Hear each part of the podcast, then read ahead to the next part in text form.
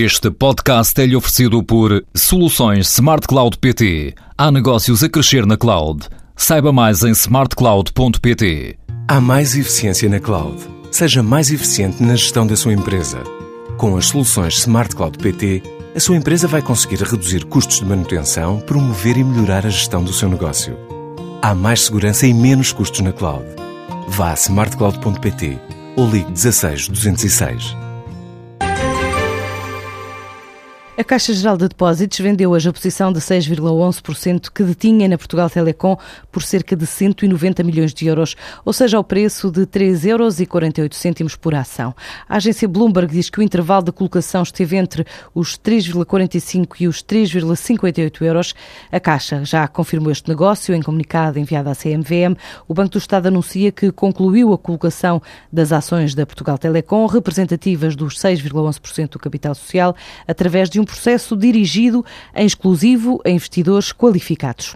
Flores, frutas, legumes triplicaram as vendas no exterior na última década. É um caminho traçado pela busca de mercados, mas também pela inovação e diferenciação, o que leva a plataforma Portugal Foods a realizar a primeira conferência internacional dedicada à tecnologia agroalimentar. Um encontro na Maia para partilha de experiências entre empresários, cientistas nacionais e também internacionais. Assim diz Amândio Santos, o presidente da Portugal Foods? Num momento em que a ligação entre dois mundos, o académico, dos promotores de conhecimento, e as empresas, tem que produzir resultados visíveis, mensuráveis, nós entendemos convidar para estar connosco hoje nesta conferência portugueses que estão, uns em Portugal, outros no mundo fora, e que desempenham funções importantes nas áreas da investigação, da inovação, também do mercado, para partilharem connosco uh, iniciativas de, de, inovação na comunicação, no produto, no consumidor, que nos permita a todos perceber que o país tem que se mobilizar nas plataformas e fóruns que permitem que as empresas juntem capacidade e esforço para abordar os mercados externos muito mais fortes. E é isso que teremos hoje aqui, juntar a inovação à exportação. Entre os 98 associados a Portugal Foods registra um volume de negócios que ronda os 2 milhões de euros e um crescimento nas exportações, não só em destinos europeus, como alternativos. As empresas que estão connosco e que fazem parte das nossas eh, iniciativas, têm um volume de faturação neste momento na ordem dos 2.500 milhões de euros, um crescimento nos últimos cinco anos muito próximo dos mil milhões, as exportações nos últimos quatro anos com um crescimento na ordem dos 250 milhões de euros, para uma faturação de cerca de 600 milhões por ano, o que demonstra que é um setor que está a olhar para fora, que está a procurar soluções e está a tentar combater a pressão do mercado interno, eh, tentando novos mercados, novas oportunidades. E talvez por isso seja um setor tão dinâmico e com tão bons resultados ao nível do crescimento. Todos sabemos que a Espanha, a França e a Angola são os nossos mercados mais importantes. Mas aquilo que nós verificamos é que o crescimento das exportações para mercados extracomunitários, para o Médio Oriente, para a Ásia, também para a África, cresceu acima de 15%.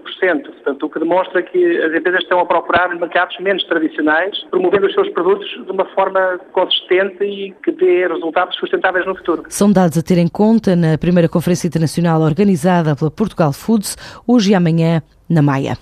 O governador do Banco de Portugal disse hoje que, na União Bancária, os bancos e os depositantes não vão ser penalizados pelo país a que pertencem, mas acrescentou que existirá um período transitório em que os problemas herdados vão ser suportados por cada Estado. Uma conferência organizada pela Associação Portuguesa de Seguradores em Lisboa, Carlos Costa, afirmou que a União Bancária, que a Europa está a preparar, vai permitir que nem os bancos nem os depositantes sejam penalizados pelo país a que pertencem. Ainda à margem desta conferência, o governador do Banco de Portugal não quis comentar os novos testes de stress que o BCE anunciou que ia fazer. O Banco Central Europeu divulgou ontem os detalhes das avaliações que vai levar a cabo em 130 bancos de 18 Estados-membros, dos quais quatro são portugueses: BPI, BCP, Caixa e Grupo Espírito Santo. Este exercício vai começar já em novembro e prevê-se que esteja terminado em outubro do próximo ano, antes do Banco Central Europeu assumir a supervisão bancária única.